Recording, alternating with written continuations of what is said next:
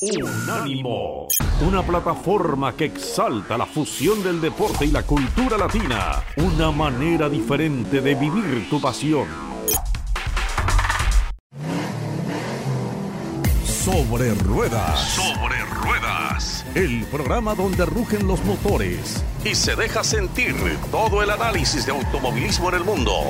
Aquí compiten los mejores sobre ruedas, sobre ruedas. ¿Qué tal amigos? Bienvenidos una vez más a Sobre Ruedas a través de Unánimo Deportes. A lo largo de la próxima hora estaremos compartiendo con ustedes los hechos más interesantes que vienen ocurriendo en el mundo de las carreras, particularmente cuando ya se acerca el final de la temporada de Fórmula 1 del año 2021. Pero ya que hoy no tenemos gran premio, pues estaremos compartiendo con ustedes otras cosas. Estamos en pleno fin de semana de acción de gracias y hay mucha gente en las carreteras justamente sobre eso. También queremos hablar el día de hoy. Doña Niki Pauli, feliz fin de semana de acción de gracias para usted y para toda nuestra audiencia. Muchísimas gracias, Jaime. Feliz y agradecida de estar contigo y, por supuesto, con toda nuestra audiencia en este fin de semana tan especial en el que mostramos consciente y abiertamente nuestra gratitud por todas las bendiciones que nos rodean. Una de ellas precisamente es estar en estos micrófonos y compartir con todas las personas que nos acompañan cada semana. Y por supuesto contigo y con Dani en, eh, este trabajo que además nos apasiona, Jaime, que no se puede llamar trabajo, ¿no? Cuesta a veces llamarlo trabajo a esto cuando te gusta tanto lo que haces. Así es, Nicky, así es. Y bueno, ya se acerca el final de la temporada de la Fórmula 1. Nos quedan dos grandes premios, el de Arabia Saudita y el de Abu Dhabi, que desde hace ya mm, cerca de una década marca justamente el final de la temporada de la Fórmula 1 de, la, de este año 2021, que pues ha tratado de venir normalizándose después de una temporada completamente atípica, que fue la que tuvimos el año pasado y sobre todo, Nicky, que es el preámbulo de lo que será ya una serie de cambios importantísimos en lo que tiene que ver con la mecánica de los automóviles de la Fórmula 1. De manera que no solamente estamos terminando esta mm, temporada con mucha más emoción de la que tuvimos por lo menos en el lustro anterior, pero sobre todo con mucha expectativa para ver qué es lo que viene en el año 2022. Así es, Jaime, pero antes de llegar al 2022, de hecho, estamos a la expectativa de qué es lo que viene para el próximo fin de semana, porque es un, circuito completamente nuevo. El Gran Premio de Arabia Saudí se va a llevar a cabo en el nuevo circuito de Jeddah, un circuito, Jaime, que apenas empezó a construir en abril, que eh, la gente del grupo Tilke, que son los mismos que diseñaron y, crearon el circuito de Austin en Texas para la Fórmula 1 y otros también, Jazz Marina también ha sido diseñado por ellos y otros más. Eh, ellos también están encargados de este proyecto.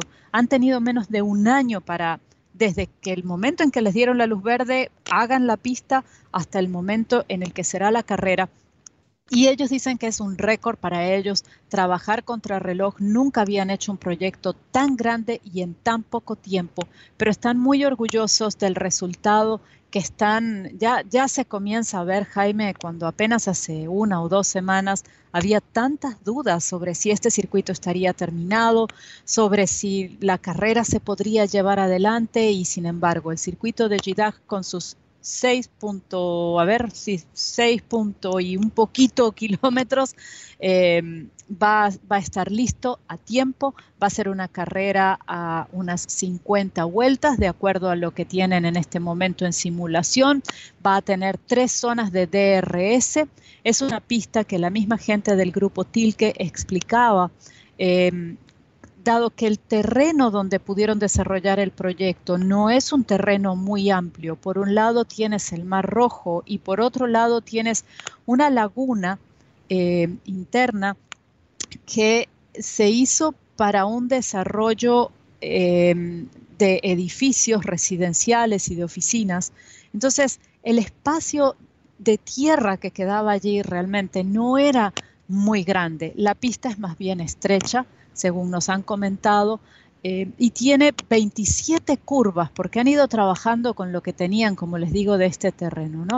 Eh, hay algunas curvas, 16 son a la izquierda, 11 son a la derecha, y tenemos el atractivo adicional de una horquilla, que sería la curva 13, peraltada a 12 grados, con lo cual, señores, creo que vamos a tener muchísima, pero muchísima emoción. Nuevamente en simulador, se calcula que la velocidad punta va a estar alrededor de los 322 kilómetros por hora. Eh, se han utilizado 3.300 piezas de concreto para delinear las paredes del, circuito, 37 mil toneladas de asfalto, si se pueden llegar ustedes a imaginar eso, y hay siete eh, graderías para que eh, pueda ubicarse el público presente a contemplar la acción de este gran premio. Así que eh, creo que hay, muchísima emoción. Otro dato que les puedo dar, la carrera va a vamos a ver durante la carrera el atardecer. Dicen que es absolutamente espectacular. Para esto se han instalado 1.500 luces, porque buena parte de la competencia será ya cuando haya caído el sol. Y eh, esto les ha llevado además a usar 20.000 metros de cableado eléctrico. Con todos estos datos, les digo, creo que va a ser un, un gran, un gran, gran premio. una carrera realmente muy emocionante en la que ya pudiera salir de allí, Jaime, victorioso, triunfal y con trofeo de campeón en la mano, el señor Max Verstappen. El señor, no sería posible que saliera de esta carrera campeón Lewis Hamilton por la diferencia de puntos que hay, siete, si no estoy mal. Es ocho, estás apenas un puntito. Eh, pues no, con esa diferencia de puntos, eh, lo más probable, la balanza se, inclina en este momento hacia Max Verstappen. Él tendría que salir de la carrera de Jeddah en Arabia Saudí con 26 puntos a su favor. Necesita sumar al menos 18 unidades y esperar que a Lewis Hamilton le vaya mal. Algo que si vemos las últimas dos carreras en las que ha ganado una tras otra, pues es difícil de contemplar, ¿no? Y un auto que, el, como el Mercedes, que durante toda la temporada ha sido tan confiable. Eh, bueno, esperaremos a ver qué pasa en esta. Tenemos ya, Nicky, eh, información sobre a qué hora será la transmisión de televisión, hora del este de los Estados Unidos. Em, sí, yo creo que eso nosotros lo podemos, lo podemos sacar en apenas unos, unos minutitos, Jaime. Si me das aquí un segundito, yo te lo. A ver, y después de este gran premio, después de este Gran Premio de Arabia Saudita y en Jeddah, pues tendremos eh, dos semanas después el Gran Premio de mm, Abu Dhabi, que marcará pues justamente el final de esta temporada de Fórmula 1 del 2021.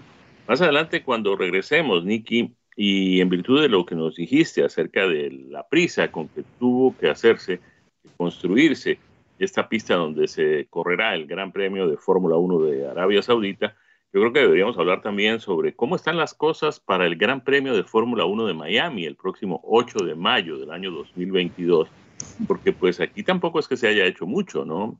Se van a usar pues ya vías que existen, eh, estacionamientos, parques de estacionamiento que existen hasta donde tengo entendido, pero de todas maneras circuito, circuito como tal todavía no tenemos en Miami, ¿no?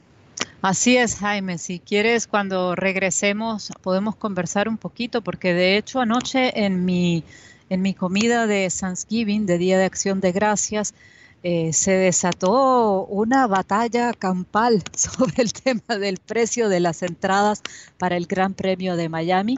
Y lo que me preguntabas, ¿a qué hora es la carrera de Jeddah? La transmisión será en Estados Unidos, hora del este de Estados Unidos, 12.30 del mediodía.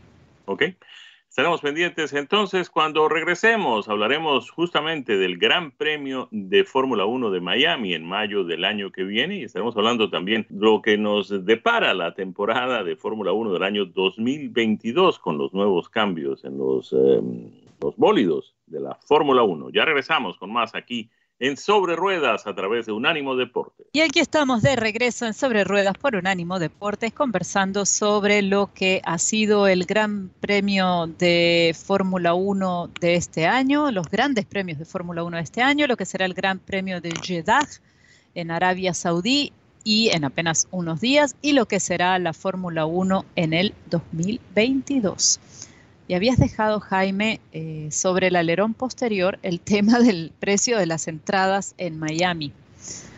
Ah, un escándalo, un absoluto escándalo. Yo estoy, estoy impactada, pero como comentaba en, la cena de Thanksgiving, eh, a, la gente con la que compartí, tuve el privilegio de compartir la mesa, y me decían, quiero ir a la carrera de Fórmula 1 en Miami, ¿cómo hago? Estuvimos conversando un poco sobre eso y cuando yo les dije, mira, tienes que pensar alrededor el precio de una entrada de Fórmula 1 en líneas generales a lo largo del campeonato, si bien tiene sus, subidas y sus bajadas, hay países en los que es más caro, países en los que es más barato, pero eh, más o menos el promedio son 500 dólares en un día. Hay entradas a lo mejor de 200 y tantos o de 300 dólares, pero digamos, no son 10 o 50 o, ¿sabes? Es, es, las entradas de Fórmula 1 son un espectáculo premium. Eh, y por supuesto, la gente se mostró muy sorprendida. Me decían, pero si yo compro entradas para ir a NASCAR en Homestead, Miami Speedway, mucho más barato que eso. Dice, bueno, claro, no, no podemos comparar una categoría con la otra en, muchos aspectos. Uno de ellos el precio de las entradas. Eh, y un, paquete de entradas, Jaime, eh, yo estuve chequeando un paquete de entradas em, que, que te da acceso los tres días en, bastante adelante, en las graderías cerca, digamos, de la pista, estamos hablando de unos 1.700, 1.800 dólares por tres días, ¿no? Lo que sería viernes, sábado y domingo, el día del Gran Premio. Hay eh, entradas que llegan a los 3.000 y tantos dólares. Eh, realmente es, un poco costoso, por decirlo menos, para la mayor parte de la gente, ¿no? Considerando lo que son los salarios promedios en el área en la que nosotros eh, vivimos en Miami. A ver, Nikki, mm, yo puedo decir algunas cosas que pueden ser consideradas sacrílegas, seguramente por algunos de nuestros oyentes. Pero es que, mm, y me van a perdonar unos comentarios de tipo personal, eh, a mí me tocó la suerte, el privilegio de acompañar por cinco años eh, la IndyCar. eso significaba pues asistir a un promedio de 10 carreras al año en diferentes lugares en diferentes autódromos y con muchos privilegios además, porque pues yo trabajaba para una de las firmas patrocinadoras de la categoría. Nosotros llevábamos invitados, teníamos unas suites, teníamos acceso a una cantidad de, beneficios que no tenían los compradores eh, regulares de entradas para las carreras. Y aún así, Nicky, cuando llegaba la hora del Gran Premio, yo prefería quedarme en el eh, tráiler, en el vehículo recreacional, en el RV que llevábamos de una carrera a la otra, y ver la transmisión por la televisión de una carrera que se estaba llevando a cabo apenas a 15 o 20 metros de donde yo estaba sentado.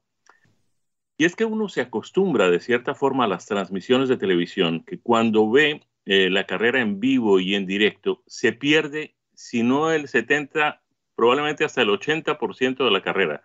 Porque uno solamente ve los carros cuando pasan donde uno está a una velocidad inmensa, pues naturalmente, uno apenas alcanza a identificar el carro que uno está siguiendo apenas alcanza a establecer la distancia a la que están los otros de este carro que uno está siguiendo y pasan y después tienes que esperar, qué sé yo, un minuto, un minuto y medio, lo que dure pues la vuelta en, el circuito y cada uno tiene pues una, una duración distinta dependiendo de su longitud, para volverlos a ver pasando otra vez como un relámpago y uno no está viendo absolutamente nada. De hecho, eh, es necesario poner monitores en esas suites y cerca de donde está la gente sentada viendo la carrera para que la gente pueda tener las referencias de lo que está realmente sucediendo en todo ese pedazo de la pista que uno no puede ver desde donde está sentado. Entonces, si uno termina realmente viendo la carrera por televisión, ¿para qué pagar ese precio? Bueno, si esa es la circunstancia, definitivamente no, no pagas ese precio, pero también, Jaime, el hecho de ir a la pista, de estar allí, de tener todo el ambiente que hay alrededor de una carrera de Fórmula 1, en este caso, em, pues te, pone el añadido, el extra. Eh, hay cantidad de, sitios donde venden las mercancías de los equipos, es todo el espectáculo, el ambiente, ¿no? Y creo que parte del precio que tú pagas, pagas por eso también. Ahora, em, cuando la gente, como, como me pasó en esta conversación, comparaba contra las, contra las entradas de admisión general de la categoría NASCAR, en la que puedes encontrar entradas alrededor de los 30 o los 35 dólares em, para los adultos y para los niños estamos hablando de 10 dólares. Esto estoy pensando en, lo último que, pagué yo por, por unas entradas de NASCAR eh, y de hecho para, fue durante el día sábado en el Homestead Miami Speedway. Eh, porque quería verla, experimentar la carrera desde las graderías como, como cualquier persona y no, no iba a trabajar, no iba a estar en, en, en el área de la, del Media Center, del área para prensa. Entonces dije, bueno, pues me tomaré mi día que lo tengo y me voy y veo cómo, cómo se vive desde allá. Así que eso, 30, 35 dólares, 10 para los niños. Entonces, comparas eso con los 6 mil dólares que te permiten estar frente a la arrancada, a la, línea de meta en una carrera de Fórmula 1, en lo que va a ser el Gran Premio de Miami. Y sinceramente que, que, que, asusta, ¿no? Em, también en lo personal, creo que cuando nos preguntamos por qué en Estados Unidos la Fórmula 1 no acaba de calar como en otras latitudes, pienso que tiene que ver en parte con esta comparación que la gente que, que va a las carreras hace y dice, oye, pero si para una carrera de NASCAR o para una de IndyCar eh, las entradas son mucho más accesibles, prefiero invertir el dinero allí porque además no es una persona, estamos hablando de que generalmente vas con tu grupo familiar o con algunos amigos.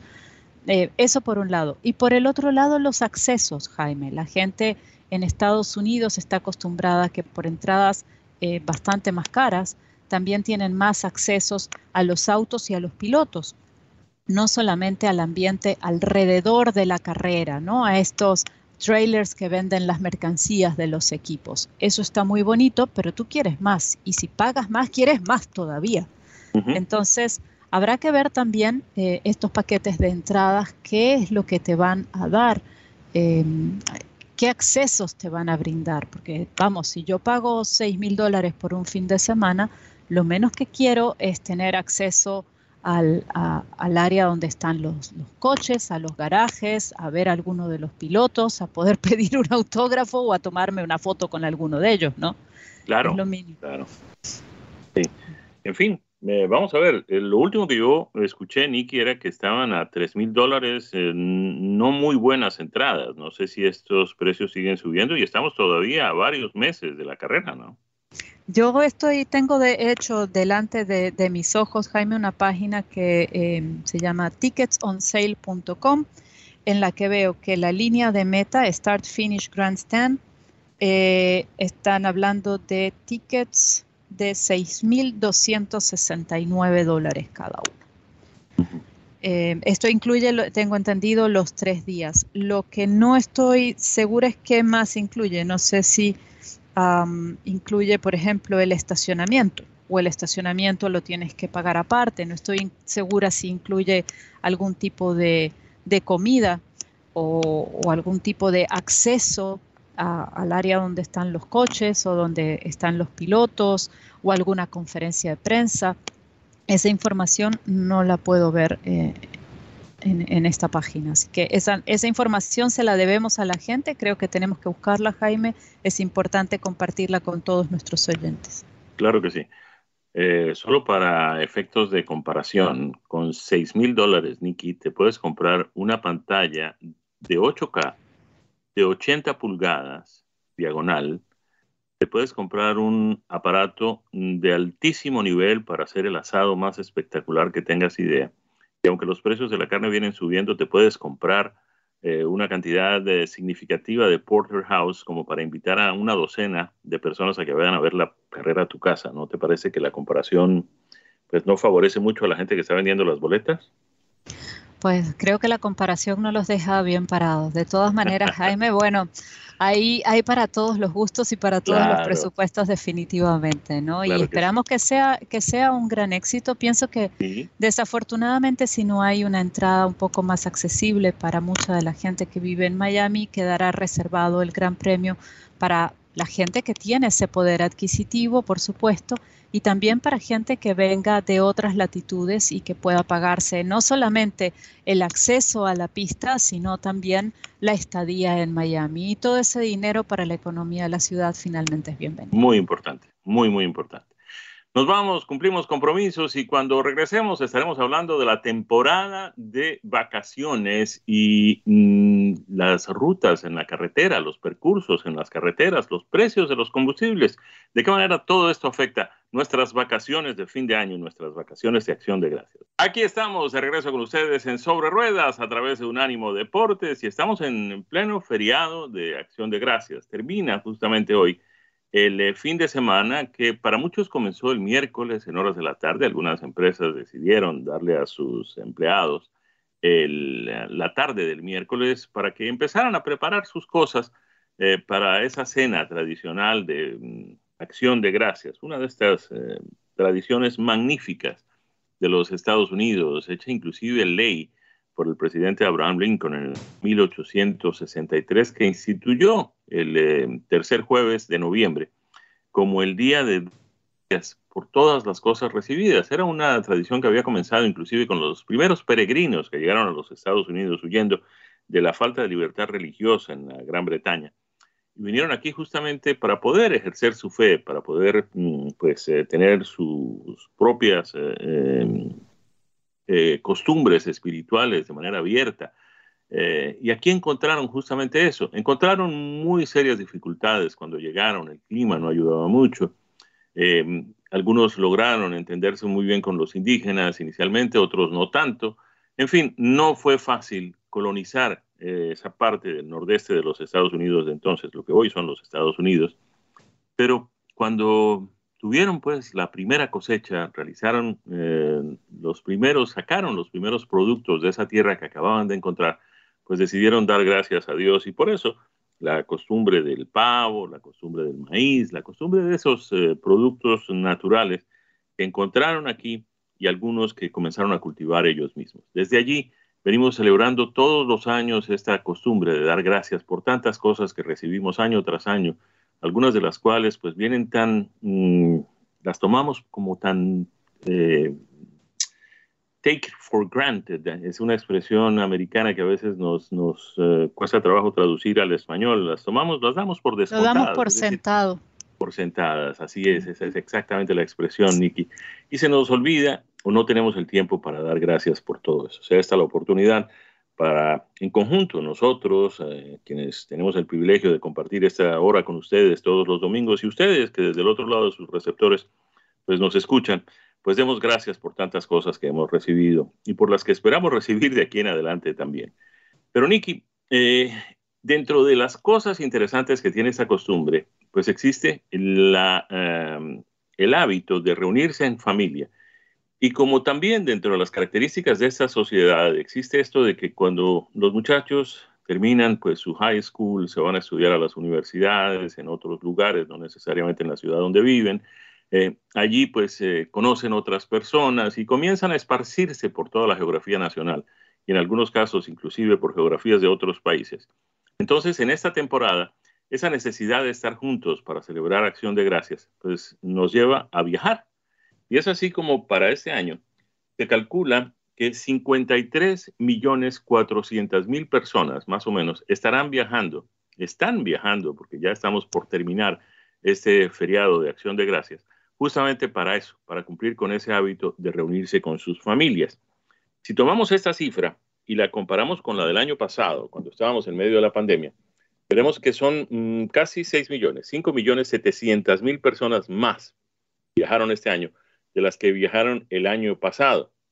Habría que compararlo, obviamente estábamos el año pasado en plena pandemia, pero si mm, vamos un poco más atrás, cuando todavía no teníamos ni sombra de que iríamos a tener algo tan trágico como ha sido esta pandemia del coronavirus, en el año 2019 viajaron 56 millones de personas.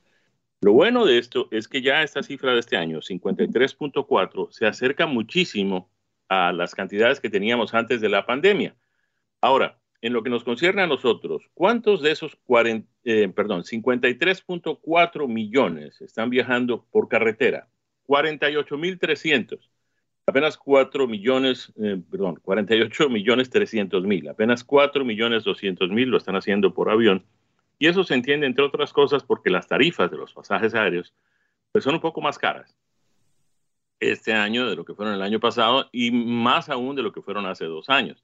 Pero además también hay algunas personas que pues no están muy mm, cómodas con esto de las restricciones, eh, de las máscaras, eh, en fin, eh, para viajar en avión. Otras no se sienten tampoco muy cómodas para estar compartiendo pues dentro del fuselaje de un avión con otras 150 personas sin prácticamente ninguna posibilidad de distanciamiento social. En fin, todo ese tipo de cosas pueden estar influyendo en lo que tiene que ver con la cantidad de gente que viaja por avión.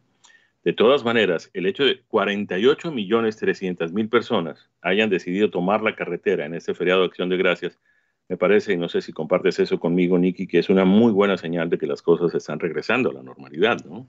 Claro que sí, Jaime, definitivamente creo que es uno de los indicadores de que las cosas están volviendo a la normalidad y habrá que ver... Eh, si esto se mantiene, Jaime, a mí me tiene un poquito eh, preocupada, lo, miro con mucha atención, el tema del costo del combustible eh, y de cómo esto además se traduce en, lo que nos afecta todos los días, ¿no? no solo en los precios de los medios de transporte o de la gasolina que vamos a utilizar para llegar a un sitio u otro, sino también en los precios que vamos a encontrar de servicios y de productos en nuestros viajes, ¿no? porque toda la cadena de distribución se ve afectada, por supuesto, por el precio del combustible. ¿Tú crees que esto afecte mucho la temporada de vacaciones, que sea mucha la gente que esté contemplando, bueno, mejor me quedo en casa, porque el costo asociado no solo a la movilización, sino también a la estadía en cualquier lado puede incrementarse? Yo estoy mm, muy temeroso de que la respuesta a esa pregunta, Nicky, sea definitivamente un sí. Eh, ya, de acuerdo con algunas encuestas, eh, una cantidad significativa, cerca de 57%, si la memoria no me falla, de las personas que respondieron a esa pregunta dijeron que sí, que efectivamente los altos costos de los combustibles y de los precios en general em, están llevando a las personas a de pronto pensar en cancelar sus planes de salir de vacaciones para fin de año. Y es que el precio de los combustibles, vamos a hablar de la gasolina regular, está en promedio en 3 dólares 39.7 centavos, o sea, 3.397 por galón. Pero vemos que en algunos estados como California, yo estuve en California hace un par de semanas y alcanzamos a ver gasolina llegando casi a los 5 dólares por galón. Si comparamos esto con lo que teníamos mm, en tiempos recientes, vamos a hablar sobre lo que teníamos hace un año. Hace un año la gasolina estaba en 2 dólares 11.9 centavos, o sea, 2.119. Hoy está, repito, a 3.397, es decir, estamos eh, registrando un incremento de más del 50% en el precio del galón de combustible, el precio del galón de gasolina regular, que es eh, pues, la más utilizada, obviamente, en este país. Esto no quiere decir que sea la gasolina más cara que hemos visto a lo largo de nuestra vida reciente, porque en el año 2008 alcanzamos a ver precios de combustible muchísimo más altos, llegando casi a los 4 dólares y en algunos casos sobrepasando los 4 dólares en promedio. De manera que pues eh, todavía podríamos ver incremento en los precios. Lo que realmente preocupa es que parece no haber soluciones a corto plazo para esto y el hecho de que comencemos ya la temporada invernal en serio, es decir, ya comenzamos la temporada invernal comenzó obviamente el 21 de septiembre, de manera que pues eh, mejor, el 21 de septiembre comenzó el otoño, el invierno como tal comienza el 21 de diciembre, pero ya estamos viendo la necesidad de comenzar a utilizar combustible para calefacción en buena parte de las zonas del norte del país que ya a esta altura están viviendo mm, temperaturas cerca del punto de congelación, de manera que pues eh, esa demanda en los combustibles para calefacción podría también incidir en que los precios de los combustibles que usamos en los motores eh, a gasolina, pues eh, pueda, pueda subir. El diésel también está subiendo mm, a una... Mm, a ver, vamos a ver si encontramos aquí el precio del diésel por estos días. Lo estamos en 3.64, 3.64 en promedio en los Estados Unidos, que pues es un incremento significativo. En algunos casos hemos visto inclusive que el diésel resulta ser más barato que la gasolina. Y aquí estamos viendo que no solamente es más caro, sino que además es el crecimiento de su precio eh, viene mostrándose algo más rápido que el de la gasolina. Así que, pues, eh, no son muy buenas las noticias, pero con eso tendremos que aprender a convivir, ¿no? Y de pronto, pues, bajarle un poco al uso del vehículo, tratar de caminar un poco más. La bicicleta puede ser una opción en algunos casos, aprovechando que la temperatura no está tan alta. En fin, cosas de este tipo. ¿Qué te parece? Me parece, Jaime, que cuando nos vayamos de viajecitos, pues nos vamos a tener que llevar las bicicletas y los patines también. Los patines. Para, bueno, además hacemos un poquito de ejercicio con eso, no, pero, pero sí es un tema que de, verdad eh, preocupa, hay que estar pendientes y por supuesto nosotros estaremos trayendo todas las informaciones. No sé, Jaime, si ahora em, con, eh, las decisiones que ha tomado el gobierno, el combustible, el precio del combustible eh, se mantenga estable, pero definitivamente hacia final de año y como decías tú, en el invierno hay una mayor demanda y esto lo vamos a ver reflejado, nos guste o no, en los precios de los pasajes y en el precio del combustible en líneas generales para nuestros vehículos. Y se pregunta allí, Jaime, si eh, no será entonces una opción el tema de eh, los vehículos eléctricos, ¿no? que todavía no, no tienen tanta autonomía como uno quisiera y no hay tantas estaciones de recarga como uno quisiera, pero bueno, hacia, hacia allá van también las cosas. De eso vamos a hablar cuando regresemos, porque hemos tenido la suerte de conducir por estos días el nuevo Ford Mustang Mach-E, completamente eléctrico. Ya regresamos con más aquí en Sobre Ruedas a través de Unánimo Deportes. Y hemos llegado a la que es nuestra última vuelta en este domingo en el que conversamos sobre autos y por supuesto sobre automovilismo también. Y este segmento es en el que Jaime nos cuenta qué ha estado probando y mencionaste antes de ir al corte comercial el Ford Mustang Match y un vehículo que me encantó, Jaime, cuando tuve la oportunidad de manejarlo y quiero saber qué te ha parecido a ti. A mí me parece absolutamente fenomenal. Ese es básicamente el vehículo que uno quisiera tener toda su vida, es el vehículo con el que uno quisiera haber nacido prácticamente y el vehículo que uno, eh, uno quisiera haber tenido cuando, cuando era joven, inclusive ahora que ya no, que ya peinamos canas desde hace años, pues todavía nos parece interesante, nos parece emocionante, nos parece eh, práctico, nos parece atractivísimo. El diseño es absolutamente fenomenal. A ver, tenemos que ir un poco atrás en la historia de mm, cómo surge este vehículo. Eh, obviamente, Ford, como todos los fabricantes de vehículos en el mundo, entendió hace ya un buen tiempo que hay que entrar al mercado con productos eléctricos, que el futuro del automóvil está en el motor eléctrico, como en algún momento el mismo Henry Ford entendiera a comienzos del siglo pasado, que el eh, futuro del transporte eh, de personas estaba en los vehículos con motores a gasolina. Así como Ford lo entendió a comienzos de la década de los 1900, pues Ford volvió a entenderlo ahora que comenzamos ya pues eh, de hace algún tiempo, más de 20 años, el siglo XXI. Em, miren ustedes el nivel de la apuesta que hace Ford en este vehículo. Le pusieron el nombre de Mustang un nombre que está eh, íntimamente relacionado con automóviles deportivos de dos puertas. Nunca vimos un Mustang de cuatro puertas a lo largo de la historia, ni siquiera en momentos en que los deportivos también eh, salieron un poco de moda, mm, eh, aquellos vehículos que llamábamos musculosos, de los que el Mustang hacía parte, pues pasaron a mm, ser un, automóviles de segundo nivel. Mustang siguió siendo eh, y lo ha tenido pues eh, Ford en su línea de producción desde siempre, desde que fue lanzado en, a mediados de la década de los 60, el Mustang ha estado en el inventario de productos de Ford hasta que llegó la necesidad de poner en el mercado un vehículo eléctrico.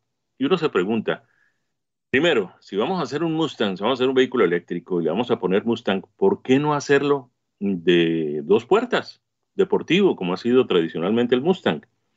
Y si vamos a hacer un vehículo eléctrico, ¿por qué tenemos que hacerlo como un utilitario y no como un automóvil?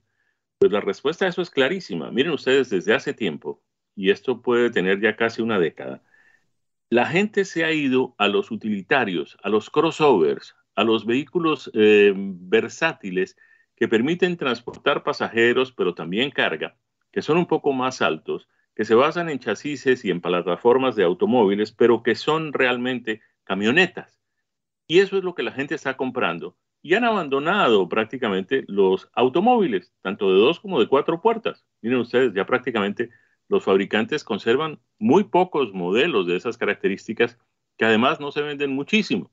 Recordemos que hace dos décadas eh, los vehículos más vendidos en el mercado después de los pickups, naturalmente los pickups son una categoría aparte, pero los vehículos más vendidos eran el Toyota Camry y el Honda Accord, que eran sedanes de cuatro puertas.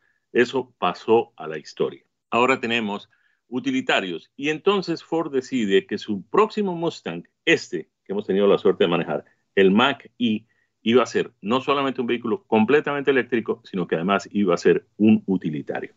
Y miren ustedes que a mi juicio, a mi humilde opinión, acertaron plenamente. Este vehículo es un vehículo para cinco pasajeros. Tiene una batería utilizable de 88 kilovatios hora, que le permite una autonomía de 270 millas. Lo hemos dicho en otras oportunidades, a mi manera de ver, en lo personal, la autonomía que tiene que tener un vehículo, para mí, el benchmark que yo tengo, el punto de referencia que yo tengo, es justamente la distancia que hay entre mi casa y los parques de atracciones de Orlando en el centro de la Florida, que son básicamente 220 millas. ¿Por qué? Porque no creo que sea pues muy prudente ni muy interesante irse uno de viaje con la familia para los parques de Disney y encontrarse que en la mitad del camino se le acabó la batería, tiene que buscar un sitio donde cargar y esa carga puede tardarle media hora, una hora, vaya uno a saber el tipo de cargador que uno se encuentra en el camino. Bueno, que con esta autonomía de 270 millas ya estamos cumpliendo con ese primer cometido. ¿Cuánto se requiere de carga en el vehículo para tener esas 270 millas de autonomía? Pues 10.7 horas cuando cargas con 240 voltios, lo cual es prácticamente ya hoy un estándar en todos los lugares. Inclusive se venden a un precio muy módico sistemas de carga para instalar en el garaje de la casa de manera que uno pueda tener allí sus 240 voltios. Esto no resuelve el problema de la gente que vive en edificios de apartamentos, naturalmente, pero cada vez están apareciendo más por ahí las estaciones de carga públicas, de manera que uno puede estacionar en algún lugar y aprovechar el día para cargar su vehículo. En lo que tiene que ver con los acabados es absolutamente espectacular. Me impresiona en la entrada del vehículo la pantalla vertical enorme que le han puesto, que debe tener unas 14, si no más pulgadas de diagonal, y que tiene toda la información que uno necesita en lo que tiene que ver con navegación, con infoentretenimiento, con todo lo demás. Ahí está absolutamente todo. De manera que me encanta este Mustang Mach E, el que tenga la oportunidad de manejarlo, de probarlo, de sentirlo. la aceleración es fenomenal, es obvio. Los motores eléctricos pues tienen el torque a disponibilidad prácticamente inmediata. Eh, anda muy bien. En materia de economía, es un sistema de, de mm, contabilidad completamente distinto, el que establece la cantidad de millas pero sería el equivalente a 90 millas por galón si se comparara con un vehículo de, motor de combustión interna. Este Mustang Mach-E que tuvimos la suerte de manejar tiene un valor de 55.800 dólares con una serie de opcionales, eh, unas ruedas de 19 mm, pulgadas de aluminio, un sistema de audio fenomenal. Es ensamblado en la planta de Ford en eh, Cuatitlán, en eh, México, y realmente resulta maravilloso. Quien tenga la oportunidad de manejarlo, lo recomiendo ampliamente. Manéjelo porque le va a encantar este Mustang Mach-E de Ford, el nuevo vehículo eléctrico del fabricante americano. De esta forma, Nicky, llegamos al final de nuestro programa. Los invitamos para que estén de nuevo con nosotros el próximo domingo, que tendremos detalles de lo que será el Gran Premio de Fórmula 1 de Jeddah en Arabia Saudita. Así, a nombre de nuestro equipo, con Daniel Forni en la producción y en los controles, con Nicky Pauli y este servidor Jaime Flores en los micrófonos, les agradecemos una vez más su sintonía y los invitamos para que estén de nuevo con nosotros el próximo domingo en una edición más de Sobre Ruedas a través de Unánimo Deporte. Feliz fin de semana, que la pasen muy bien. Sobre Ruedas, el programa donde rugen los motores, todo el análisis de automovilismo en el mundo. Sobre Ruedas.